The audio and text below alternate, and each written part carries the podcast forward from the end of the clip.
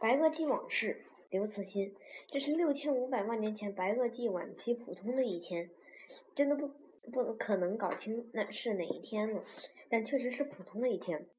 这一天的地球是在平静中度过的。那时各大陆的形状与位置与现在大不相同。恐龙主要分布在两块大陆上，其一是冈瓦纳古陆，它在几亿年前原本是地球上唯一的完整大陆，现在经过分裂，面积已大为减小，但仍然有现在非洲与南美洲合起来那么大。其二是罗拉西亚大陆，跟嗯冈瓦冈瓦纳古陆分裂出来的一块大陆，后来形成现在的北美洲。在这一天，在所有大陆上，所有生命都在为生存而奔波。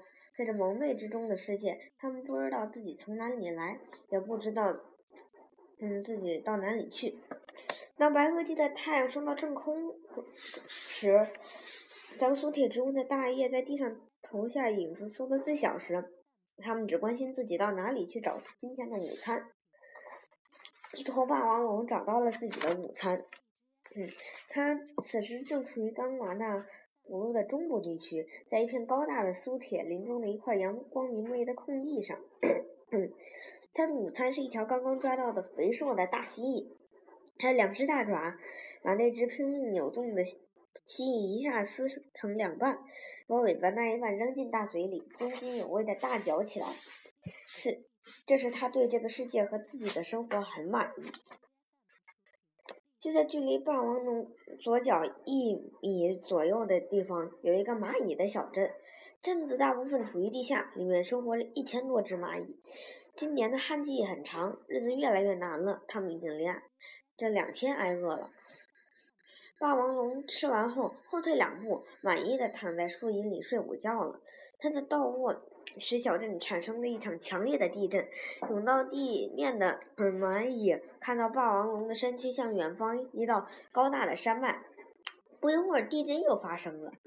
只见那道山脉在大地上来回滚动着，霸王龙哎，一只巨爪伸进嘴里，在巨牙间使劲抠着。蚂蚁们很快明白了恐龙睡不着的原因：牙缝里塞了肉，很难受。蚂蚁小镇的镇长突然间有一个主意，他攀上一棵小草，向下面的蚁群发出一股气味语言。气味所到之处，蚂蚁们理解了镇长的意思，也把气味也发出气味，把这信息更广的传播开来。蚁群中触角挥动，出现了一阵兴奋的浪潮。随后，在镇长的率领下，蚁群向霸王龙行进，在地面上形成了几道黑色的小溪。十分钟后，蚂蚁们便跟着镇长开始登上恐龙的巨爪。霸王龙看到了前臂的蚁群，挥起另一只手臂要把它嗯扫下去。挥起的巨掌犹如一片乌乌云，瞬间遮住遮住了中午的太阳。蚁群所在的前壁平原立刻暗下来，蚂蚁们惊恐着，还。望仰望着空中的巨掌，急剧挥动着他们的触须。镇长则抬起前爪，指着嗯恐龙的大嘴。其他的蚂蚁也学着镇长的样子，一起指着恐龙的嘴。霸王龙龙愣了几秒钟，似乎明白了蚂蚁的意思。他想了想，把举着那一只爪子放了下来。前壁平原上的云立刻立刻云开日出。霸王龙张开大嘴，将爪子的一根指头搭到它的巨牙上，形成了一座沟通前壁平原与巨牙的桥梁。蚂蚁犹豫着，镇长首先向向指头走去，蚁群随随后跟上。一群蚂蚁很快走到了指手指的尽头，他们站在那光滑的圆锥形指尖上，充满敬畏地望着。向恐龙的嘴里看了一眼，仿佛面对着一个处于雷雨前暗夜中的世界。一阵充满血腥味的潮湿的大风迎面刮来，那无尽的黑暗深处有隆隆的雷声传来。当蚂蚁们的眼睛适应了黑暗，模糊的看到黑暗中有远远处有一大片更黑的区域，那片区域的边界还在不断的变换着形状。好半天，蚂蚁们才明白那是恐龙的嗓子眼儿。隆隆的雷声就是从那里传出的。这声音是那大黑洞的深处，庞霸王龙庞大的胃里发出的。蚂蚁们惊恐地收回目光，纷纷从指尖爬上呃恐龙的巨牙，然后沿着牙面的白色光滑的峭壁爬下去。在宽大的牙缝中，蚂蚁们开始用力用它们有力的双颚撕咬卡在那里的粉红色蜥蜴肉。此时，霸王龙已经把指头搭在了上排牙上。后来的蚂蚁在持续不断的爬上去，然后到牙缝中吃肉。它使得上牙的景象仿佛是下牙的镜像。嗯，在恐龙的十几道牙缝里，有上千只蚂蚁在忙碌着。很快，牙缝中的残肉被剔得干干净净，霸王龙牙齿间的不适感消失了，但它们还没有进化到能说声谢谢的地步。它只是快意地长出一口气，一时间突然出现的飓风掠过两排巨牙。把所有蚂蚁都吹了出去，蚁群像一片黑色的灰尘纷纷从空中飘落。因为它们身体较轻，都安然无恙地降落在巨嗯霸王龙头部一米多远的地方。饱餐一顿的蚂蚁嗯心满意足地走向小镇的入口走去，而消除了齿间不适的霸王龙又打了一个滚回到凉爽的树荫里，舒适的睡去。地球在静静地转动着，太阳无声地滑向西方，苏铁植物的影子正在悄悄拉长。林间有蝴蝶与小飞虫静静地飞着，在远方，远古大洋上的浪花拍打着刚刚那古路的海岸。也没有人知道，在这宁静的一刻，地球的历史已被扭上，扭向另一个方向。一信息时代，时光飞逝，五万年过去了，恐龙和蚂蚁相互依存的关系一直延续下来。两个物种一同创造了白垩纪文明，跨越了石器时代、青铜时代、铁器时代、蒸汽机时代、电气时代、原子时代，现在进入信息时代。恐龙在各大陆上建起了巨大的城市，这些城市中有上万米高的大楼。站在楼顶上向下看，就像我们在高空中飞机上鸟瞰一样，可以看到云层几乎贴着大地。这些巨楼站立在云海之上，下面的云很密实，总是处于千万里之中的顶层。恐龙会，他们会打电话问问底层的门卫，那下面是不是在下雨？以及他们下班回家时要不要带伞？他们的伞也很大。像我们马戏团的顶棚，他们汽车每一辆都有我们一栋楼房那么大。行驶时地面在颤动，恐龙的飞机像我们的巨轮那么大，飞行时如惊雷环滚过长空，并在地面上投下了大大的影子。恐龙还进入太空进行探险，在地球同步轨道上运行他们的大量卫星和飞船。这航天器同然也，同样也是庞然大物，在地面上就能看出其形状。恐龙的世界是由庞大而复杂的计算机网络连在一起的，他们的计算机键盘上每一个，嗯，都电我们的电脑屏幕那么大，而他们的电脑，嗯，屏幕像我们一面墙那么宽。与此同时，蚂蚁世界也进入了先进的信息时代。蚂蚁世界的能源动力与恐龙世界完全不同，它们不使用石油和煤炭，而是采集风力和太阳能。在蚂蚁城市中能看到大量的风力发电机，外形和大小与我们孩子玩的纸纸风车相仿。城市的建筑表面都是一种光亮的黑色材料。那是太阳能电池。蚂蚁的世界另一个重要的技术就是用生物工程制造的动力肌肉。这种动力肌肉的外形像一根根粗电缆，注入营养液后，就能进行各种频率的伸缩以产生动力。蚂蚁的汽车、飞机都是由这种动力嗯肌肉作为发动机的。蚂蚁也有计算机，它们都是米粒大小的颗粒，与恐龙的计算机不同。没有任何集成电路，所有的计算都是由复杂的有机化学反应完成。蚂蚁的计算机没有显示屏，它用化学气味输出信息，这些极其复杂精细的气味，只有蚂蚁能够分辨。蚂蚁的感觉可以把这些气味翻译成数据、语言和图像。这些粒状化学计算机从来连成了庞大的网络，只是它们之间的联网不是通过光纤和电波，而是通过化学气味。计算机之间用气味语言来交换信息。蚂蚁社会的结构与我们今天看看到的蚁群大不相同，反倒更像我们人类。由于采集生物工程生产胚胎，以后。在生殖繁衍后代中的作用已微不足道，所以它们在蚂蚁社会中没有今天这样的地位和重要性。蚂蚁和恐龙两个世界形成了一种相互依存的关系。四肢笨拙的恐龙依赖蚂蚁精细的操作技能，在恐龙世界的所有工厂中都有大量的蚂蚁在工作，它们主要从事恐龙工人无法胜任的微小零件的制造、精密设备。和仪器的操作、维护和维修等等。嗯，蚂蚁在恐龙社会发挥的重要的另一个重要领域是医学。恐龙的所有手术依然由蚂蚁医医师为进入它们巨大的内脏来实施。蚂蚁拥有了许多医精密的医疗设备，比如微小的激光手术刀，能够在恐龙血管中行驶并轻淤的微型潜艇等等。冈冈瓦纳大陆上的蚂蚁帝国最后统一了各个大陆上的未开化蚂蚁部落，建立了一个名叫蚂蚁联邦的覆盖整个地球的蚂蚁世界。与蚂蚁世界相反，原本统一的恐龙帝帝国却发生了分裂。罗拉西亚大陆嗯独立，建立了另一个庞大的那个。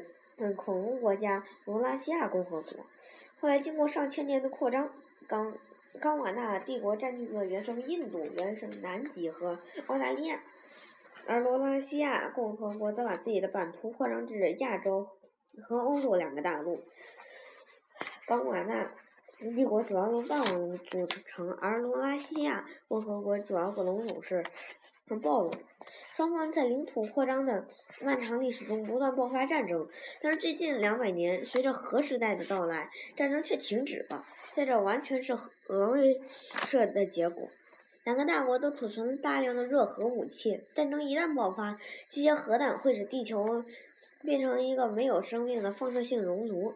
正是对共同毁灭的恐惧，使白垩纪地球维持了这尖针尖上的可怕和平。随着时间的流逝，恐龙社会在地球上急剧膨胀，它们人口迅速增加，各个大陆变得拥拥挤起来。环境污染和核战争两大威胁变得日益严重，蚂蚁和恐龙两个世界的裂痕再次出现，白垩纪文明笼罩在一层不祥的阴云之中。在刚刚闭闭幕的本年度农业峰会上，蚂蚁世界要求恐龙世界采取断然措施，销毁所有核武器，保护环境和限制人口增长。这要求被拒绝后，白垩纪世界中的全体蚂蚁，所有蚂蚁全体罢工。二、蚂蚁罢工。冈瓦纳帝国首都，在高耸入云的皇宫中，一间宽阔蓝色大厅中，达达斯。皇帝躺在一张大沙发上，用大爪捂着左眼，不时痛苦地呻吟一声。他围着他站着几头恐龙，他们是国务大臣巴巴特、国防大臣洛洛加元帅、科学嗯大臣伊伊坎博士、医疗大臣维维克医生。维维克医生。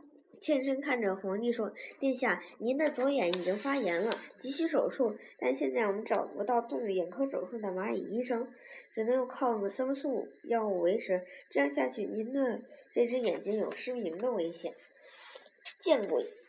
皇帝咬牙切齿地说，接着问医生：“全国的医院都没有压蚂蚁医生了吗？”维维克点点头：“是的，殿下。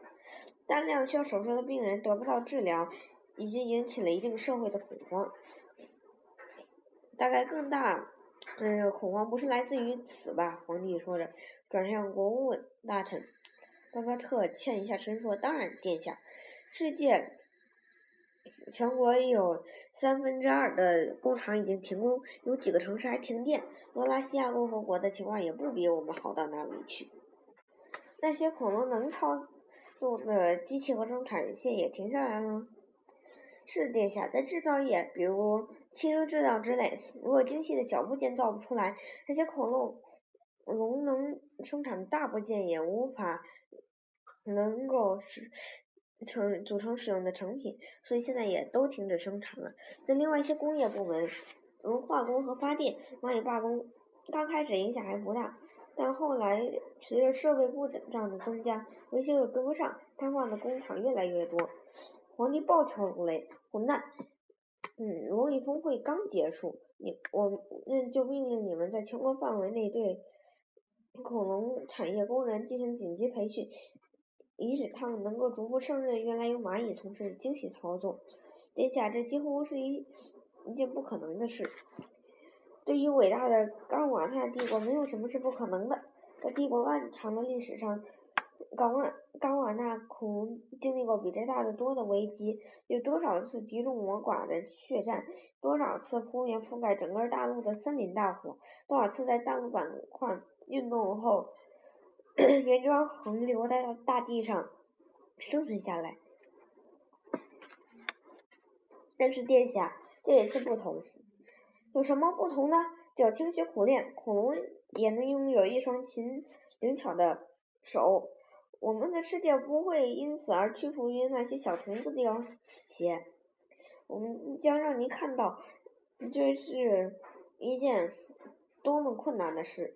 国务大臣说着，张开他的大爪，把两根红色的电线放到沙发上。殿下，您能试着做一个维修机器设备最简、最基本的操作，把两根导线接在一起吗？达拉斯皇帝的大爪每根指头都有半米长，比茶杯还粗。他那两根直径三毫米的电线，在他看来比我们眼中的头发丝还细。他费了很大劲，蹲在那里，把两眼凑在沙发上，试图把那两根电线捏起来。爪子粗大的锥形指甲像两颗小炮弹般光滑，夹起的电线最终都滑落下去。拨开电线的胶皮进行连接更是谈不上了。皇帝叹了口气，不耐烦的一挥爪子，把电线扫到地上。就算您最终练就了这接线的细功夫，还是无法进行维修工作。我们这粗大手指不可能伸进只有蚂蚁才能钻进去的精密仪器中。哎。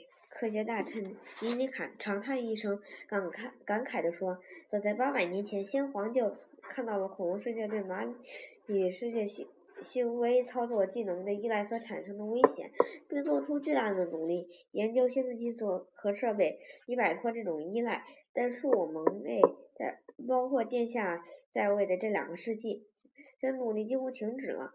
我们舒适的躺在蚂蚁服务的温床上，忘记了居安思危。”我没有躺在谁的温床上。皇帝举起两只大爪，愤怒地说：“事实上，先皇看到那种危险，无数次也在我的噩梦中出现。”还有一根粗粗的指头抵着伊坎的前胸。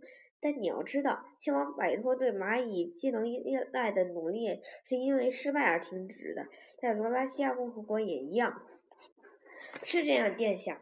公务大臣点点头，指指地上的电线，对伊尼卡说：“博士，您不可能不知道，要想恐龙顺利的完成接线操作，这两根电线至必须至少有十五十至十五厘米粗。即使具有这样大的形体，我们也不可能像一台猎物盘着像小树那么粗的电线的移动电话，嗯，或者一同样的一台电脑。”与此类似，要想有恐龙操作和维护，有一半的机器设备必须得造的比现在的大百倍甚至几百倍，那样资源和能源的消耗也相应的是现在的几百倍，这就是恐龙世界经济根本无法承受的。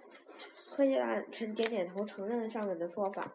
是的，更要命的是，有些设备的部件是不可能大型化的，比如光学和。嗯，电磁波的通讯系统，包括光波之类的电磁波的波长，决定了调制和处理它的部件是微小的。没有微小部件，怎么可以想象会有计算机和网络？在分子生物学和基因工程的研究和生产力方面也是类似的。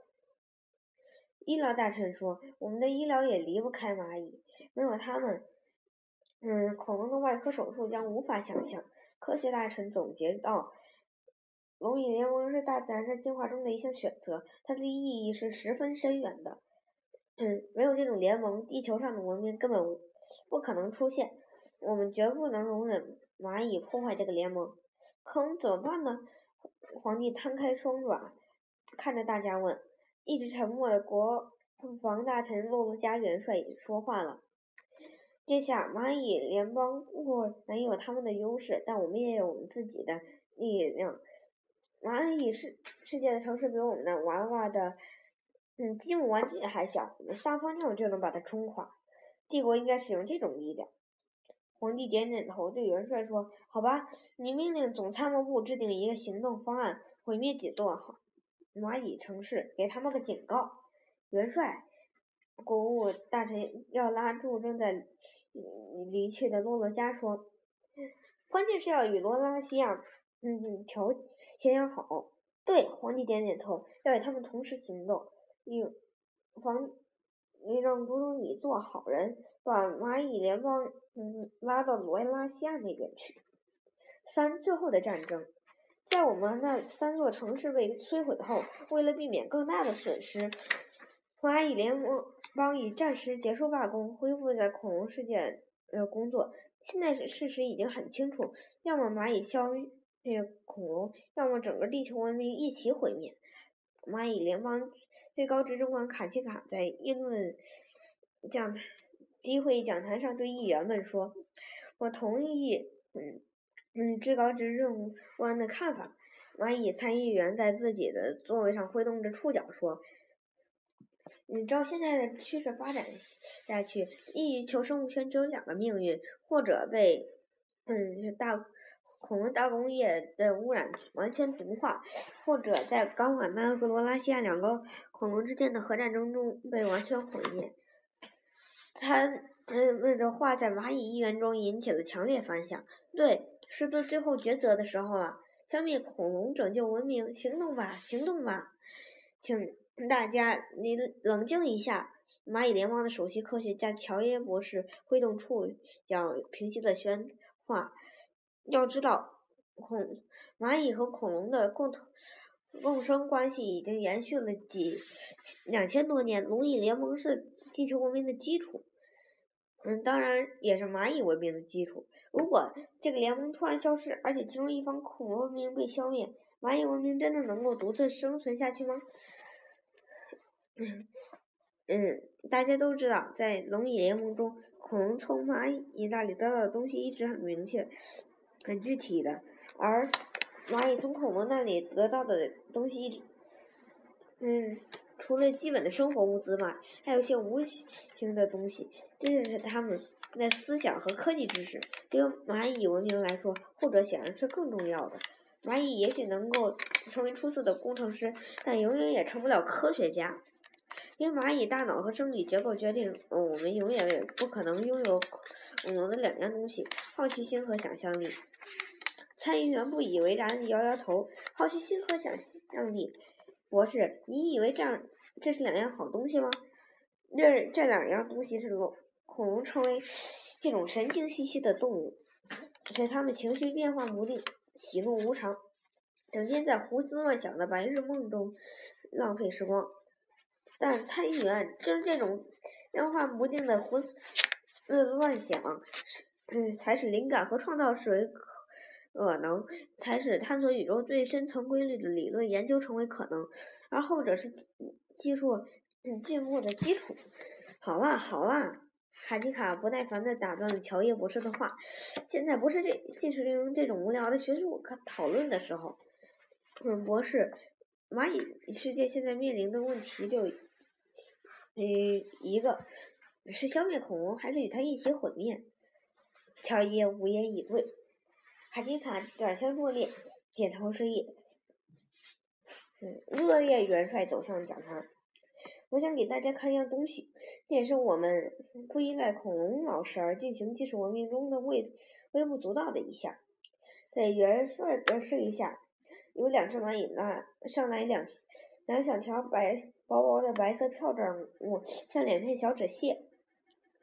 威廉介绍说：“这是蚂蚁最传统的武器——雷利的一种最新型号。这种片状的雷利是联邦的军事工程师们专为这场空气战争研制的。”他挥了一下触须，又有四只蚂蚁抬上来两小段导线，就是在恐龙机器中最常见的那种。一段是红色的，另一段为绿色。把两段导线放到一个支架上，然后把那两片白色小条分别缠到两段导线的中部，一条紧紧的贴在导线上，嗯，像在上面缠了两圈白胶布。但接下来神奇的事情发生了，那两小两圈白胶布开始变色，分别与它们所缠的导线为一样颜色，一条变红，一条变绿。很快，它们就与所缠的导线融为一体，根本无法分辨出来。卡奇卡说：“那是我们联邦的最新武器——变色雷利。一旦它们安装到位，恐龙是绝对无法发现的。约两分钟后，雷利爆炸，啪啪两声脆响后，那两根导线被齐齐截断。切断。届时，联邦将出动一亿只蚂蚁组成的大军，他们中的一部分目前……”是正在恐龙世界工作的蚂蚁，另一部分则在潜入恐龙世界。这支大军将在恐龙的机器内部的导线上安装两亿片变色雷地。我们把这个行动称为“断线行动”。哇，这真是一个宏伟的计划！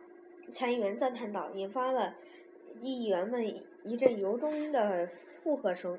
同时进行的另一个行动也同样宏伟。将联邦将派出另一支由两千万蚂蚁组成的大军，潜潜入五百万恐龙的头颅，在他们的大脑主主血管上安装雷利。这五百万头恐龙是地球上几十亿恐龙中的精英部分，它们包括国家领导层、科学家。关键岗位上，技术人员及操作人员等，这些恐龙一旦被消灭，整个恐龙世界就像失去了大脑。所以我们把这个行动称为“断脑行动”。计划最精彩之处是对恐龙世界打击的同时性。卡吉卡接着说：“安放在恐龙机器里的两亿颗雷利，和布设在恐龙大脑中的五百万颗雷粒。”将在同一时刻爆炸，这一时刻的误差不会超过一秒钟，这使得恐龙世界任何一部分都不可能得到其他部分的救援和替代。整个恐龙世界就像大洋中一中部一艘被抽的抽掉了船底的大船，飞快地沉下去。但是我们将是地球的统统治者了，尊敬的卡西卡执政官，能否告诉我们那一伟大？嗯，时刻的具体时间，参议员问，同时拼命抑制着自己的兴奋。所有雷利的引爆时间将设定在一个月后的午夜。蚂蚁们发出了一阵欢呼。乔伊博士拼命地挥动触须，想让蚂蚁们欢安静下来，但呼这欢呼声嗯经久不息。他大喝一声，才使大家安静地把目光转向他。够了！你们都疯了！乔伊大喊道：“恐龙世界是一个极其复杂超巨型系统，这一系统如果全面崩溃，会使我们难以预测的后果。”我是除了恐龙世界毁灭和蚂蚁联邦的在地球上最后胜利，你能告诉大家还有什么别的后果吗？卡基卡问。我说过难以预测。又来了，乔耶书呆子，您那一套我们都厌烦了。参议员说，其他的议员对首席科学家扫了大家的信也纷纷表示不满。多列走过来，用前爪拍拍乔耶。元帅是一只冷静的蚂蚁，也是刚才少数没有同家大家一起欢呼的蚂蚁之一。博士，我理解您的忧虑，对这种担心我们也有过。我想恐龙的核武器是控制最可能的一个吧，咱不用担心。虽然两个大恐龙大国的核武器系统全都由恐龙控制，日常少量的蚂蚁进行的维护工作也在恐龙严密监视之下。它对于恐蚂蚁的特种部队来说，进入其内部也不是一件难事。我们在核武器系统中安放的雷力将比其他的系统多一倍。在那一时刻过后，核武器系统将会同其他系统一样全面瘫痪，会造成更大的灾难。乔伊叹叹了口气：“元帅，事情复杂的多。问题的关键在于，我们真的了解恐龙世界吗？”，这个问题让所有蚂蚁都愣了一下。卡奇卡看着乔伊说：“博士。”蚂蚁遍及恐龙世界的每一个角落，而且上万年来一直如此。您怎么能提出一个如此愚蠢的问题？乔爷缓缓地摇摇触须。嗯，蚂蚁和恐龙毕竟是两个差异巨大的物种，生活在两个完全不同的世界里。直觉告诉我，恐龙世界一定。存在着蚂某些蚂蚁完全不知想的巨大秘密。如果您提不出什么具体的来，那就等等于没说。参议员不以为然地说：“嗯，乔约说，为此我们，我请求建立一个信息收集系统。具体的计划是，像你们的，你们每向大恐龙的大脑中布设一颗雷粒，那么也同时向它脑窝中安装一个窃听器。”嗯，我们需要领导一个部门窃听和分析这些窃听器发回的信息，以期能尽快发现以前我们不知道的东西。